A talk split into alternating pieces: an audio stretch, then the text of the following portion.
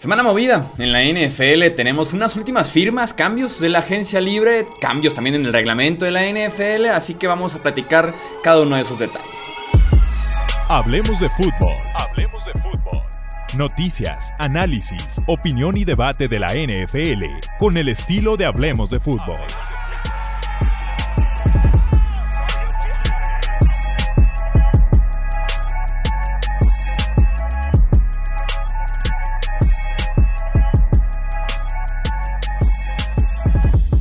tal amigos? ¿Cómo están? Bienvenidos a un episodio más del podcast de Hablemos de Fútbol. Yo soy Jesús Sánchez, un placer que nos acompañen para hacer un repaso de lo que han sido prácticamente los últimos 4 o 5 días en el mundo de la NFL antes de pasar ya a un enfoque más del draft que se viene poco a poco. Eh, me acompañan para justamente platicar de estos cambios, tanto de jugadores, de reglamento, ciertos retiros de head coaches, eh, un posible juego ya confirmado aquí en México y demás. Tony Álvarez y también Alejandro Romo. Amigos, ¿cómo están? Bienvenidos.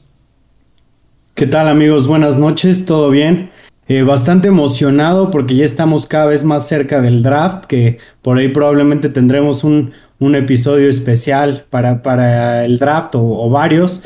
Pero bueno, la, verdad es que eh, como se ha desenvuelto esta agencia libre, parece ser que va a ser una temporada muy, muy atípica. Eh, un saludo para ambos y qué bueno que estamos hablando de todavía mucha información sobre firmas y demás, porque hasta cuando parece que está tranquilo todo, hay bastantito de que platicar y de repente como ya dicen, volteamos y ya está el draft y ya del draft en adelante empiezan campamentos, entrenamientos, etcétera, etcétera. Tenemos una firma épica, épica por cómo se da la situación, porque se queda dentro de la división, porque eran rivales, pasan a ser ahora ya amigos, Bobby Wagner firmó con los Rams de Los Ángeles un contrato de 5 años y 50 millones de dólares. Realmente son dos temporadas por 17.5 millones, cobrando en 2022 6.5 millones y por ahí ese total de 17.5 con todo incentivos puede sumar hasta 23 millones. Sin duda alguna, un contrato muy amigable para Los Ángeles que suma a otra estrella en esa defensiva, tal vez ya pasado su prime, pero que sigue siendo un jugador bastante servicial en el campo y ni lo que te puede ofrecer un Wagner que conoce muy bien la división en la parte de intangibles, liderazgo, experiencia, temporada regular, playoffs y todo lo que te puede ofrecer un Wagner ahí en Los Ángeles ahora. Fíjate, me gustaría rápido eh, recalcar que de hecho es, puede ser hasta un, eh, un contrato de un año, 10.5 millones porque realmente lo que se le va a pagar el primer año son 6.5 y después se le darán 3.5 garantizados el siguiente año. Entonces, a pesar de haber sido un contrato que digamos que en papel era muy grande, los Rams se pueden salir en el momento que ellos quieran sin tener realmente una penalización en el salary cap. Y es una firma muy inteligente porque ya le estás poniendo jugadores All Pro en cada faceta en cada, sí, en cada faceta de la defensa, ¿no? Tienes en la línea, obviamente, a Aaron Donald, ahora en, los linebackers a Bobby Wagner y en la defensiva secundaria Jalen Ramsey, ¿no? Los tres jugadores, además de traer muchísimo talento, traen lo que es el liderazgo nato, ¿no? Y eso es algo muy, pero muy importante, especialmente en un equipo que quiere repetir el campeonato que vienen de ganar y lo único que han estado haciendo es reforzarse. Eh, a mi parecer fue una firma muy, pero muy buena de parte de Bobby Wagner y de parte de los Rams, ¿no? Porque Wagner tendrá un shot a ser parte de una defensa elite una vez más en lugar de estar en un equipo en reconstrucción y los Rams obtienen a uno de los mejores linebackers del NFL y un poquito, digo, más allá de, la edad, que no es mucha la diferencia, pero ante la necesidad, en teoría, después de la salida de, de Von Miller, eh, pues evidentemente siempre pega, ¿no? Eh, sobre todo para la afición de los Seahawks, ese impacto de tener a un jugador que conoce a la división a la perfección y que al final de cuentas ahora se une al enemigo, vamos a llamarlo así, pero es un equipo que está buscando repetir, ¿no? O sea, no, no hemos visto en realidad cómo este equipo de Rams con las firmas que ha tenido, más allá de que se le han ido uno o dos jugadores por aquí, por ahí un retiro, eh, pues la verdad es que no hemos visto que haya perdido fortalezas, ¿no? Eh, y ahora con esta firma de Wagner,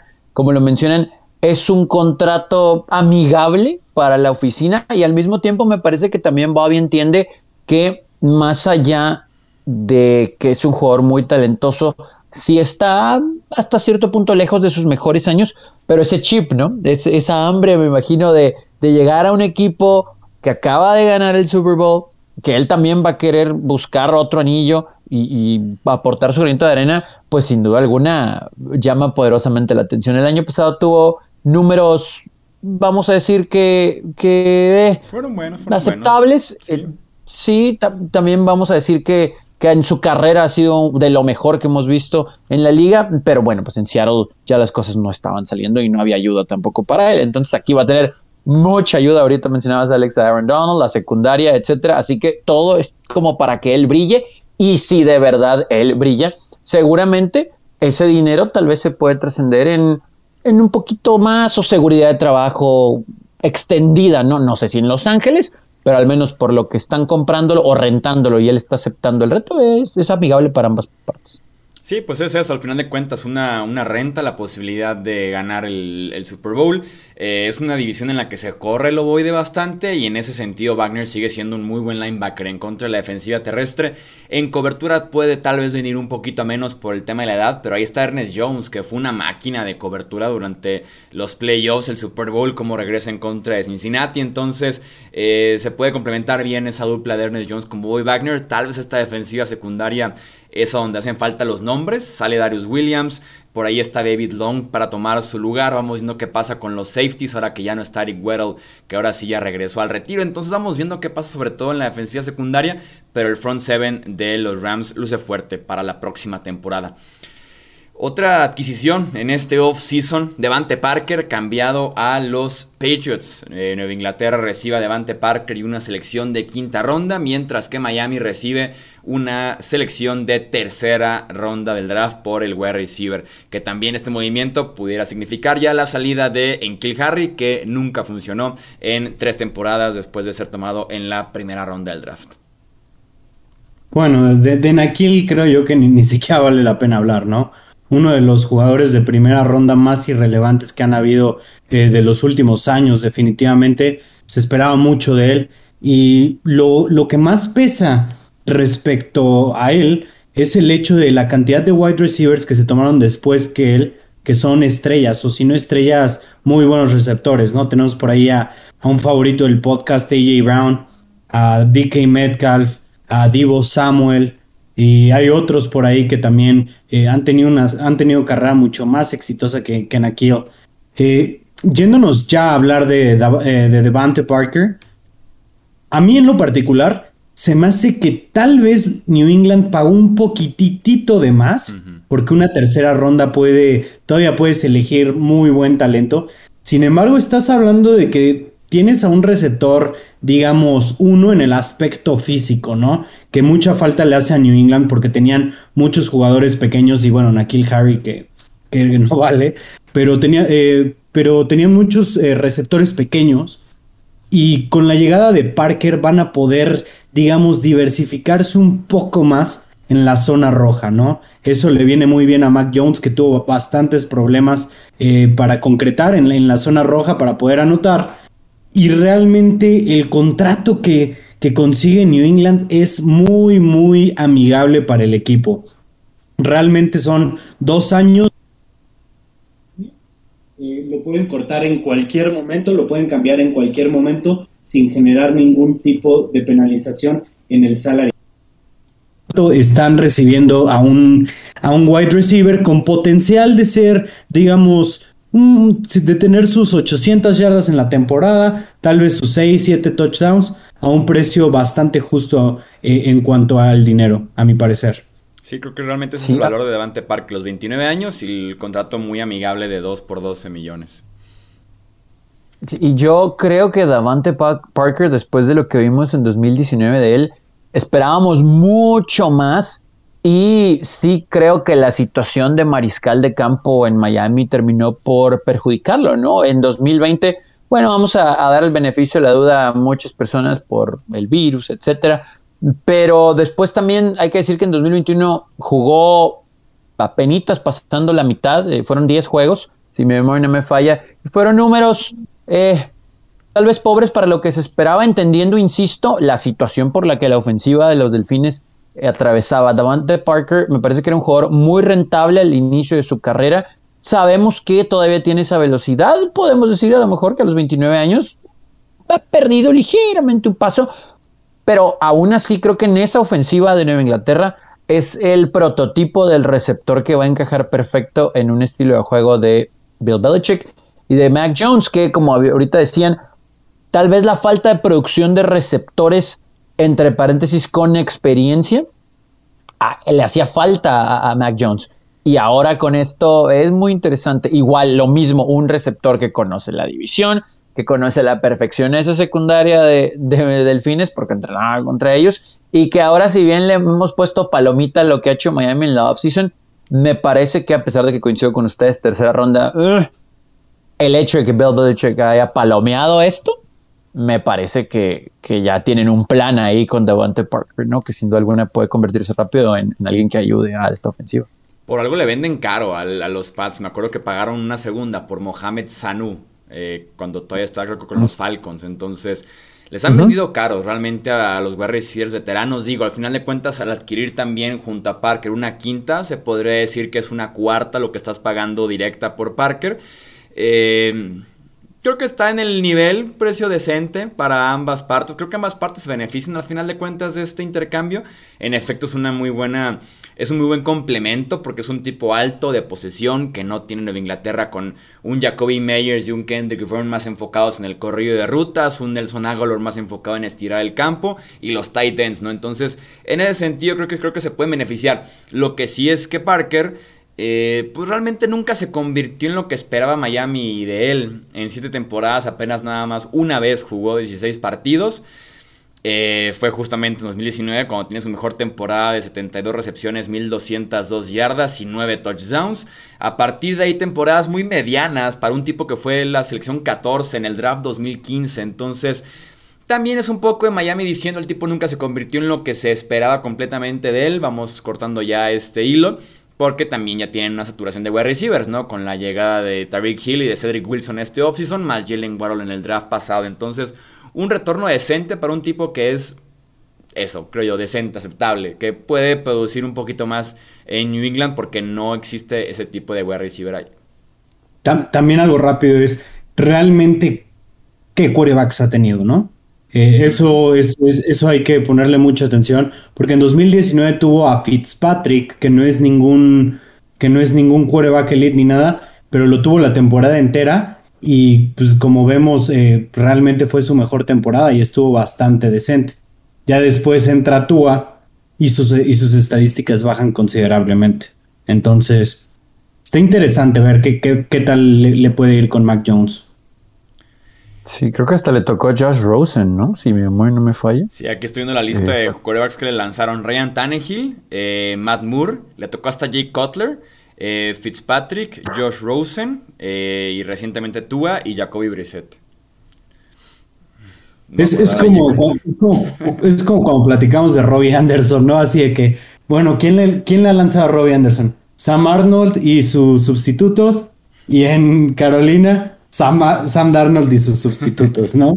O sea, entonces tenemos una situación similar. Eh, digo, probablemente tenga más potencial y simplemente no ha estado, pero bueno, ya lo veremos, ¿no? También la ofensiva de New England es una completa incógnita con eso de que Bill Belichick es probable que él esté mandando las jugadas. Y también por ahí agregaría que casi siempre cuando los jugadores tienen una muy buena actuación en contra de cierto equipo, y después ese cierto equipo los está buscando en la agencia libre o en cambios, es porque tienes el contacto directo. Y Devante Parker dio, muy buenos partidos en contra de New England, incluyendo, si mal no recuerdo, la temporada 2019 en la semana 17, que le quita el primer sembrado a los Pats. Básicamente Parker abusando de Stephon Gilmore, ¿no? Correcto, correcto, sí, es, ese partido... Directa. Sí, exactamente. Si vieron lo que le pudo hacer al, jugador defensivo del año, digo, no dudo que tengan una buena idea de cómo utilizarlo, ¿no? Aunque sea explotarlo un poco. Platiquemos de un cambio en el reglamento de la NFL. Eh, tenemos nuevas reglas en el tiempo extra. Tiempo extra de playoffs. Nada más en la postemporada ambos equipos tienen asegurada ya una posesión ya de ley, pase lo que pase en el volado y en la primera posición, el otro equipo tendrá la oportunidad de responder, insisto, solamente en el tiempo extra de los playoffs, buscando hacer esto un poquito más justo y evitar lo que ha pasado en los últimos años en el Super Bowl 51, en la final de conferencia del 2019, recientemente en ese Patrick Mahomes en contra de George Allen en el Bills en contra de Chiefs, entonces es lo que se busca y este cambio de regla fue aprobado 29 votos contra 3 en eh, la Junta de Dueños de la NFL. Tony, ¿a favor o en contra del cambio de regla? Yo estoy en contra del cambio de regla, yo soy muy a la old school en ciertas cosas, además de que considero que si el fútbol americano tiene tres componentes, tres áreas, pues entonces la defensa tiene que ser su chamba para parar a la ofensiva, ¿no? Ese es mi, mi punto de vista. Inclusive se ha mencionado que si esto prospera o si esto es bien visto ya una vez en juegos, que inclusive se podría adoptar para temporada regular. A lo que quiero llegar con esto es, ¿cuántos juegos de tiempo extra hemos tenido en los últimos años? ¿Y cuántos juegos de tiempo extra hemos tenido? Como el de Chiefs Bills, que nos han orillado a esto. A, lo que quiero llegar es que, ¿qué tantas veces vamos a poder evaluar esto para que después se adopte a temporada regular? Que ojalá que no, suceda. Pero, Yo tengo mis pero bueno, de temporada regular, porque si realmente están preocupados por la seguridad de los jugadores, ponerlos a jugar por lo menos dos posesiones o hasta una tercera en temporada regular, en la que existe la posibilidad de jugar tiempo extra tres semanas seguidas de ese estilo, no creo que lo adopten en, tiempo, en temporada regular, perdón. Será mi duda al respecto. Y yo también estoy... Que se mantiene en temporada regular, ¿no? Sí, sí, sí, que la temporada ahora se mantenga en muerte súbita y en playoffs. Ah, tengo mis dudas mm. también, lo puedo entender el por qué el cambio, pero yo, yo, también me quedé con el formato que estaba antes. O sea, y digo, ¿qué, qué va a pasar cuando gane el volado, digamos, ganó, ganó el volado Kansas City, ¿no? Anota Kansas City, responden los Bills y vuelve a responder Kansas City. Van a decir, no, es que no le dieron dos posiciones a Josh Allen y se va a convertir la NFL en el formato de fútbol americano colegial. Yo estoy 100% en contra. Desde mi punto de vista, esto es darle, esto es, esto es convertir eh, los tiempos extra en un juego de 100% de ofensivas, que a mi parecer eso está, eso está muy mal. Digo, se sabe que el volado pues sí beneficia, beneficia a un equipo, sin embargo, también se juega defensiva en la NFL y lo único que tienes que hacer es no permitir un touchdown en esa posesión en específico. Es todo lo que se tiene que hacer. Desde mi punto de vista, está muy mal este cambio de regla. Por ahí se mencionaba que los dueños oyeron las estadísticas para poder hacer este cambio, se basaron en ellas. Esa estadística que estaba por ahí rondando en la que de 12 partidos en el formato actual del tiempo extra, eh, en el que touchdown se acabó, gol de campo se seguía, de 12 partidos, 10 los ganaron los equipos que ganaron también el volado. Creo yo que esa estadística, creo que en su momento lo compartí, se me hacía muy mentirosa porque nada más en 7 de esos 12 partidos ganó el equipo que ganó el volado en la primera posesión, pero en los otros 3 partidos sí despejaron y ya después se la salieron para ganar de otra forma. Entonces, decir que de 12 partidos nada más 7 se acabaron en la primera posesión y 5 se fueron a una segunda posesión, me parece un número bastante justo como para mantener el formato que se tenía actualmente. Sí, además, eh, volvemos a lo mismo, ¿no? Si, si el juego, insisto, es ofensiva, defensiva y equipos especiales, eh, ahorita lo comentaba Alex y me parece que le dio el clavo. Entiendo que la mayoría de las estrellas, por no decir todas de la liga, son en la ofensiva, ok, está bien. Pero entonces, ¿qué tanta importancia o qué tanta protección le puedes dar al otro lado de la pelota? Eh, cuando, cuando solamente estás buscando el espectáculo ofensivo, ¿no? Porque aquí entonces todo mundo, y creo que nosotros también coincidimos en que si Josh Allen hubiera tenido la pelota primero en contra de los Chiefs en aquel juego, seguramente hubieran anotado, ¿no? Porque la secundaria de los Chiefs, pues, eh, digamos que no es muy buena. Pero entonces eso ya es responsabilidad del equipo tener un mejor conjunto defensivo. Y, el hecho de decir, no, tenemos que darle una posición a la ofensiva para proteger a la ofensiva porque es lo que la gente quiere ver, pues entonces ya creo que estás atentando en contra de un poquito de, la misma naturaleza del juego, ¿no? O sea, insisto, de todos los componentes, ¿no? Y, Y, y, y sí, eso es lo que pasa en el fútbol americano colegial. Al acercar la pelota tanto a las ofensivas, pues el chiste es que anoten, pero ¿en dónde está el evitar que anoten? ¿Dónde queda eso? Exactamente, como, les vuelvo a decir, o si se hace esto, al ratito va a ser, ah, anotaron los, anotaron los Chiefs y disculpen que, que traiga este juego, pero pues es el ejemplo claro de, el último ejemplo, pero ah, anotaron los Chiefs, se fueron por punto extra, ah, pero los Bills anotaron y se fueron por dos y la convirtieron los Bills, ay, no tuvimos otra oportunidad. Se va a convertir esto en tarde o temprano en el mismo formato de lo que es el fútbol americano colegial.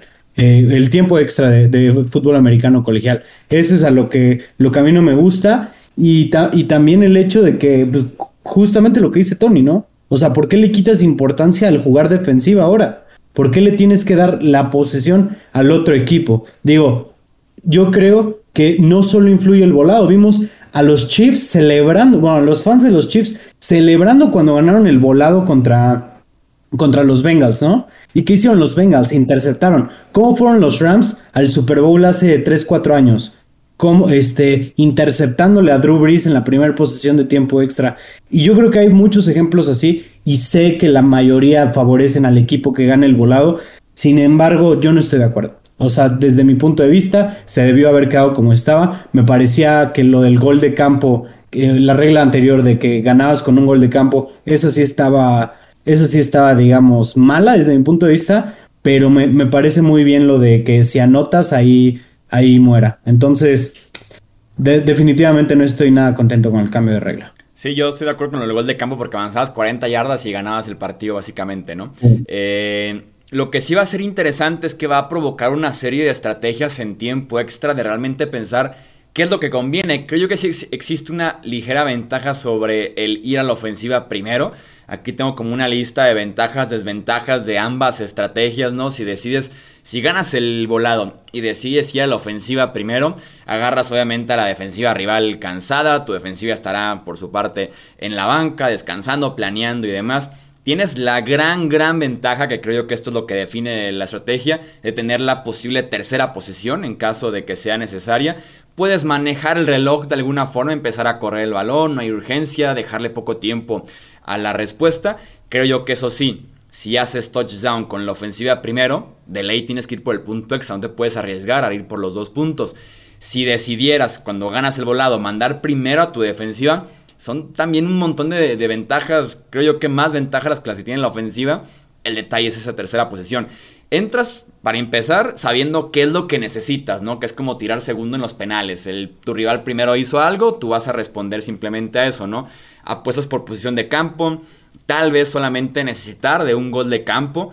Tienes en, en, contrario el riesgo del reloj que te dejen muy poco tiempo para poder responder. No tienes la tercera posición. Y creo que si aquí hay un intercambio de touchdowns, estás obligadísimo a ir por los dos puntos. Porque si te fuiste al tiempo extra, no sé, 30-30 touchdown, touchdown, creo que te puedo spoiler que te están a punto de hacer otro touchdown u otro gol de campo en la tercera posición. Entonces, creo yo que el partido sí buscarías terminarlo en ese momento y no mandar otra vez a tu defensiva a detener una tercera posición del tiempo extra porque no creo que suceda.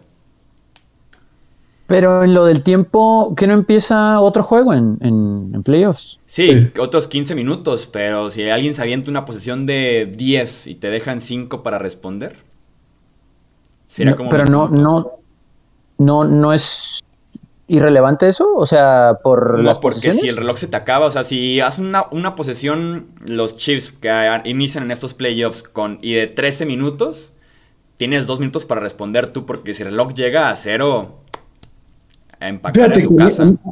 A mí eso no, se me hace un ¿no? Pues, ¿Cómo? ¿Cómo, Tony? A ver. Es que, o sea, a mi entender, como empieza otro juego, al menos de que ahí me, me, me, ayuden. O sea, la idea es de que empieza otro juego, entonces, pues la posesión continúa, ¿no? o al menos de que eso se haya modificado. Pero hay un reloj, hay un reloj en tiempo extra, sí o sí. Todavía no es colegial, todavía no. No, no, no, por eso, por eso, pero, o sea, tu primera posición anotas y me dejas dos minutos en el primer cuarto. Ah, pues yo tengo mi segunda posición. No, no, no. Se, extiende un tiempo extra. Si llegaran a estar empatados todavía al final de los 15 minutos del tiempo extra, te vas a un segundo tiempo extra. Pero si, por ejemplo, en los 15 minutos yo me aviento 14 de posesión y hago gol de campo, tienes un minuto para tú hacer gol de campo o touchdown, porque si el reloj llega a cero, en teoría tuviste ya tu segunda posesión y el tiempo se te acabó. Mm, yo tenía entendido que como empezaba otro juego, pues era tu posesión, ¿no? Y empezaba el segundo sí, hasta que perdieras el balón, pues, ya sea por anotación, por turnover, cuarta oportunidad o algo. No, no, no, o sea, o sea mi, primera posesión, que sería de la segunda del tiempo extra, pues yo me la llevo hasta que anote o me detengas, ¿no? Entendiendo que... No, sí, sí, ahí pero, un reloj. Digo, es complicado que también te saca la, la, posesión de 13 minutos y dejes nada más dos o algo así. Que dejes realmente muy poco como para poder no responder cómodamente, pero la posibilidad existe. O que tú como primera posición sí puedas sentirte cómodo como para correr, pasar, otra vez corres, un poquito más balanceado y que en la segunda posición el tipo venga lanzando, lanzando, lanzando porque el tiempo se le va a acabar en algún punto. Sí, sí, sí, el reloj va a seguir normalito. Y otra gran ventaja, solamente yo, yo como último comentario, es que si tienes la segunda posesión, en teoría tienes una oportunidad más en tu serie ofensiva porque la cuarta la estarás jugando constantemente. Y si tu primera posesión llegas a la cuarta y despejaste, porque no te la vas a estar arriesgando. Y tienes como esa oportunidad extra prácticamente en cada set de downs. O sea, realmente sí tiene demasiadas ventajas el defender primero, pero el hecho de que te veas una tercera posesión y la tengas en contra, creo que mata todo automáticamente. No, es demasiado riesgo el no tener esa tercera posesión. Sí, estoy de acuerdo. Y pues sí, o sea, volvemos a lo que te decía, ¿no? O sea, si, si anotan los. O sea, si, si anota. Este. Perdón, perdón, perdón. O sea, si, si, anotan con el, con el punto extra y los otros anotan con la conversión de dos puntos, pues ahí está. Ahí, ahí muere. Sí, ahí tiene que, es la decisión correcta, ¿no? O sea, si estás en ese tiroteo, ni para qué te juegas una tercera posición, porque en lugar de estar a dos yardas de ganar e ir a tu casa con la victoria, estás a, despejar, frenar y tú anotar otra vez. Y eso ya es muerte súbita, entonces creo que es mucho riesgo, mejor te la juegas. Sí, y, luego es lo que les digo, o sea, se va a ir a, no, pero es que ellos ahora tienen la ventaja por esto y por esto. Entonces, no sé, o sea, siento que va a ser el cuento de, nunca acabar con, con, esta situación. Ojalá, ojalá yo me esté equivocando, pero no las quiero...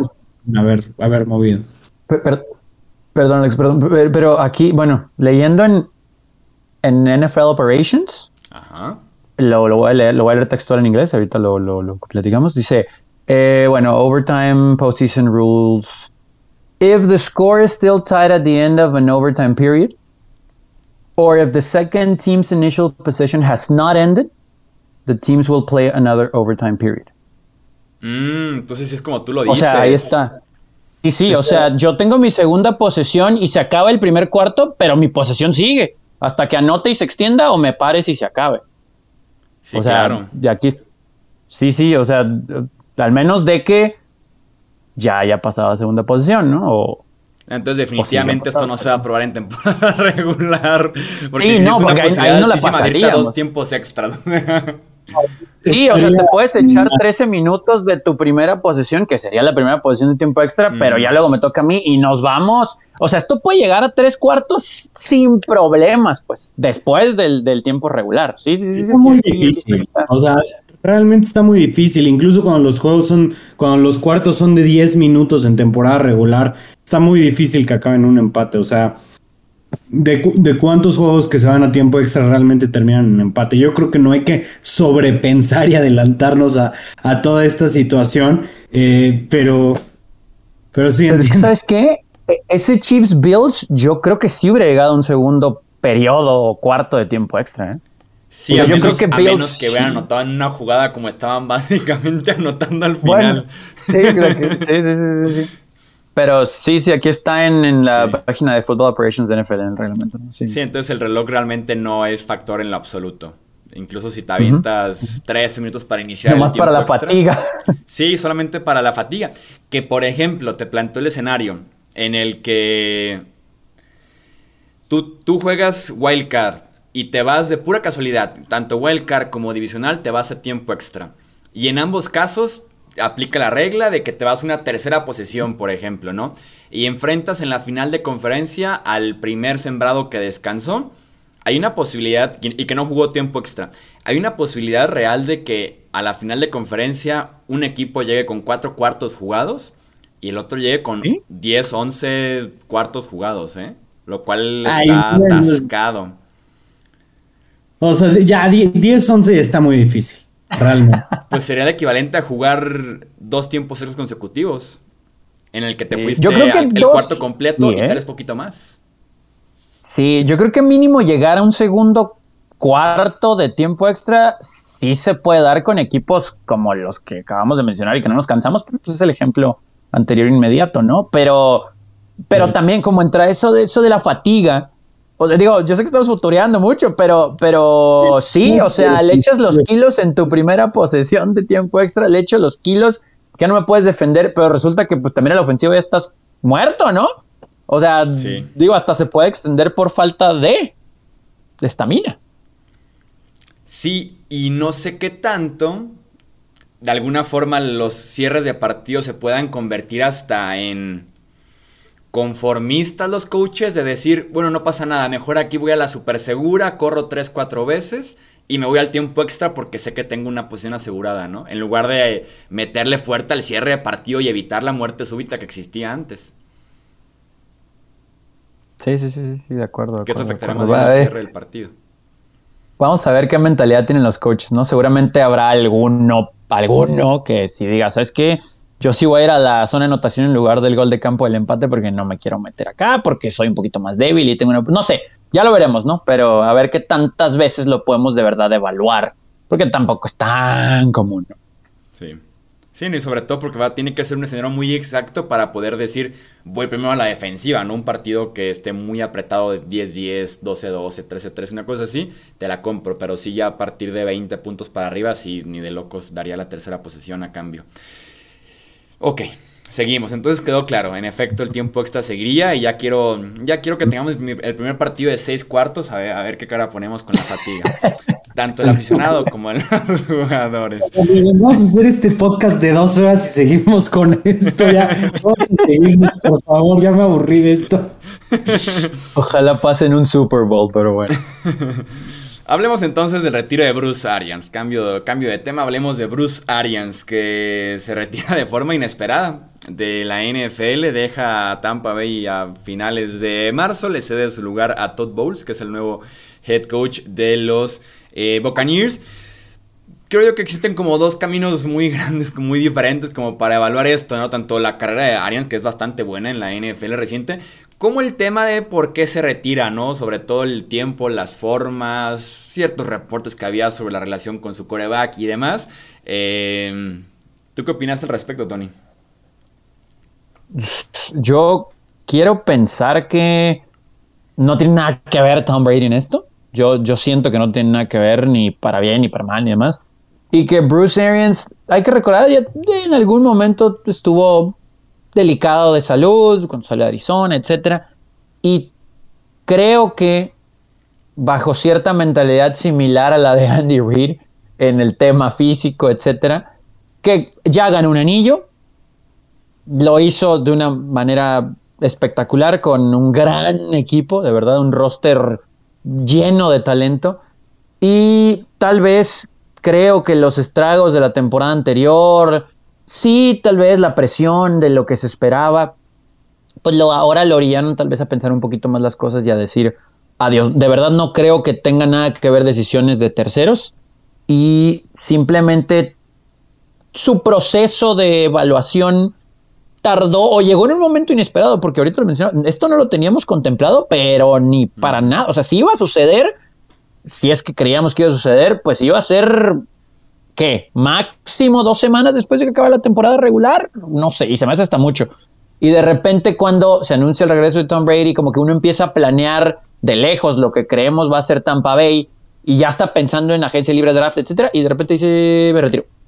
Aquí el único beneficiado hasta cierto punto es Todd Bowles, porque pues ya no va a tener que estar entrevistándose en otro lado, ¿no? Pero, pero pues sí, eh, digo, es un muy buen coach le pudo haber ido mucho mejor tal vez en Arizona. En Tampa Bay con un roster, insisto, lleno de talento le fue espectacular. Y Y pues bueno, 69 años de edad, creo que va un poquito más por ese tema de estragos y de, lo que causa, de verdad, el cansancio emocional y físico en la NFL, ¿no? Pero no creo que haya sido por algo más.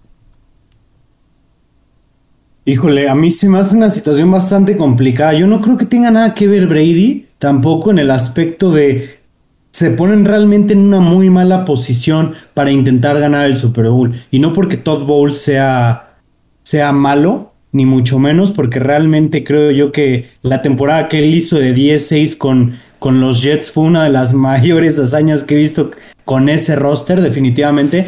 Pero la cuestión aquí es que ¿cuántos head coaches novatos han ganado un Super Bowl en la historia de la NFL?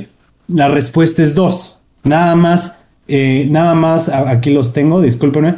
Don McCafferty, que sustituyó a Don Shula en los Baltimore Colts en el año 69, eh, pero eran un equipo bastante fuerte que habían llegado al Super Bowl y lo habían perdido, pero aún así ganaron. Y luego el otro es George Seifert, ¿no? Que venía, o sea, que se, se retira Bill Walsh, entra George Seifert, pero se retira ganando el Super Bowl este Bill Walsh y George, uh, George Seifert entra a un equipo pues, que acaba de ganar el Super Bowl, ¿no?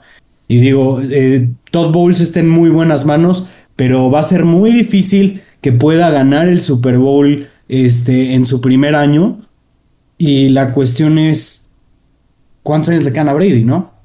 A mí se me hace, a mí se me hace tonto, ingenuo, pensar que él tuvo algo que ver con el retiro. Yo creo que de haber sabido que se iba a retirar Bruce Arians, probablemente no hubiera vuelto.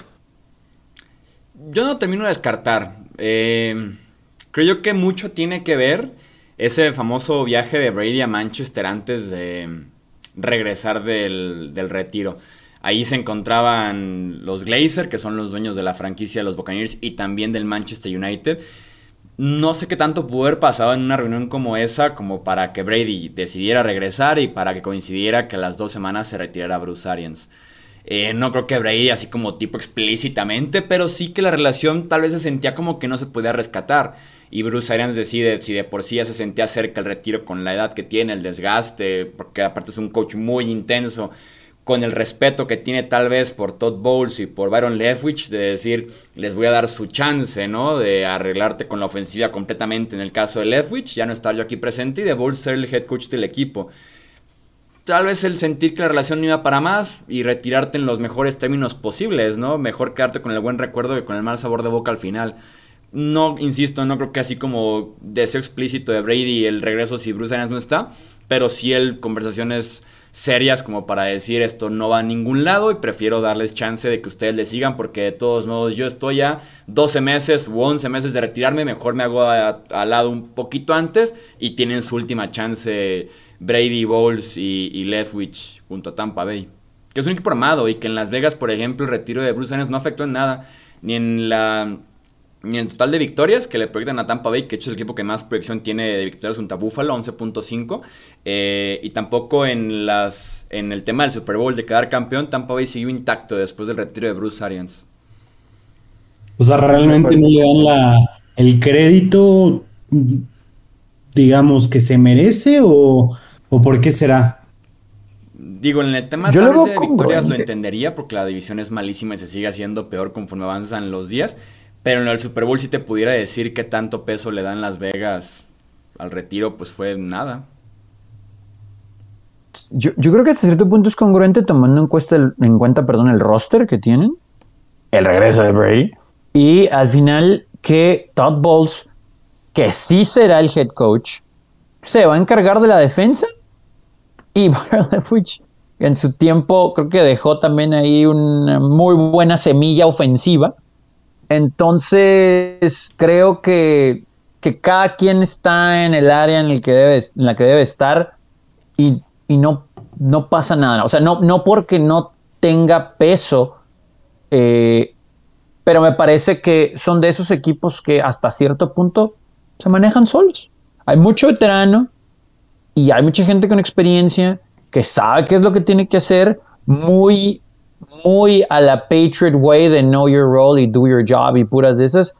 Acá hay mucho veterano que sabe cómo, ya ganaron un Super Bowl, ¿no? Entonces, eh, me parece que hasta cierto punto, y sí, tomando ese camino de que pues no va a ser muy difícil meterse a playoff, creo que, creo que por ahí van las cosas. Lo de el Super Bowl, pues es que al final, cuando empezamos a evaluar la competencia que hay en la conferencia, pues si Tampa Bay tendría que ir a Los Ángeles, tendría que ir a Green Bay, tendría que ir a Dallas, si es que tiene que salir de su casa, pues sí puede ganar esos juegos, ¿no? Viéndolo desde ahorita, ¿no? Desde antes del draft y demás. Entonces creo que tampoco hay muchos motivos como para modificar esos odds en Las Vegas. En el tema de la carrera de Bruce Arians, pues trabajó con grandes corebacks, Roethlisberger, Peyton Manning, Andrew Locke, Carson Palmer, que sacó un nivelazo por parte de Palmer en Arizona, recientemente Tom Brady, reconocido como uno de los mejores coaches de corebacks, creo yo que en la historia reciente de la NFL. Tiene un muy buen libro, de hecho, de Coreback Whisperer, muy recomendable eh, en cuanto se retira de Arizona y antes de que regresara con Tampa, ves cuando escribe ese libro, bastante, bastante bueno, hablando del coreback eh, ideal, ¿no? O el coreback perfecto en, en, ese libro es bastante bueno. Un estilo muy marcado, muy agresivo en jugadas de pase, fue coach del año en 2012 y sobre todo creo yo que fue un adelantado respecto a la diversidad en su staff de coacheo, ¿no? Actualmente Tampa Bay tiene a dos coordinadores afroamericanos, tiene a dos mujeres en su staff de entrenadores, Tal vez Bruce Arians ha hecho más por la diversidad en entrenadores que la NFL completa. En su tiempo en Arizona, su tiempo en Tampa Bay y una parte también de lo que hizo en Indianapolis. Entonces, en ese sentido, tiene como su buen lugar, creo yo, en la historia reciente de Arians de la NFL y va a estar inducido al Ring of Honor de los Buccaneers, por cierto. Merecido, ¿no? Digo, después de casi 20 años, eh, les dio un Super Bowl más a la franquicia super equipo, como lo quieran, pero al final de cuentas eh, concretó el trabajo, que no es nada fácil. Muy merecido está ahí. Eh, en cuanto a toda la situación, pues vamos a ver. Ojalá y Todd Bowles pueda, ojalá y haya heredado mucho del, cerebro de, de ¿no? Ojalá y tenga, haya aprendido mucho después de tanto tiempo con él.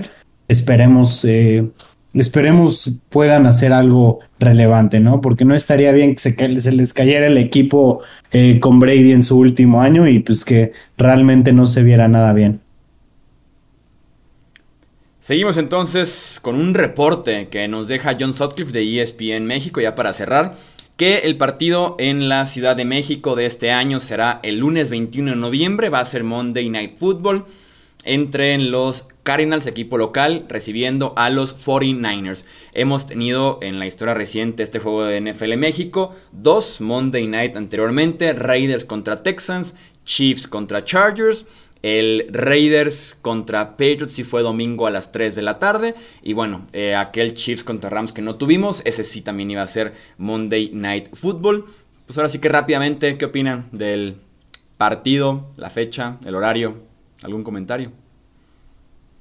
Nada más agregar que, pues mínimo es un partido entre, entre equipos ganadores, ¿no? No nos mandaron algo como se les manda a Londres, que siempre son equipos muy malos.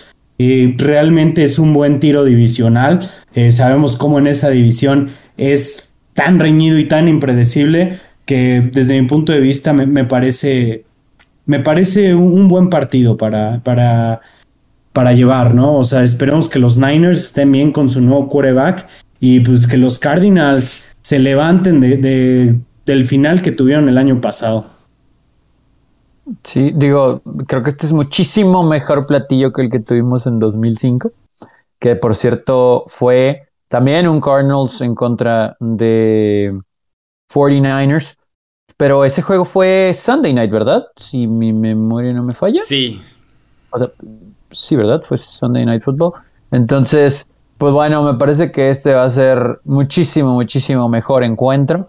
Y pues ojalá que también se llene el, Azteca, ¿no? Porque de verdad la merita, sabemos que hay muchísimos aficionados de los 49ers.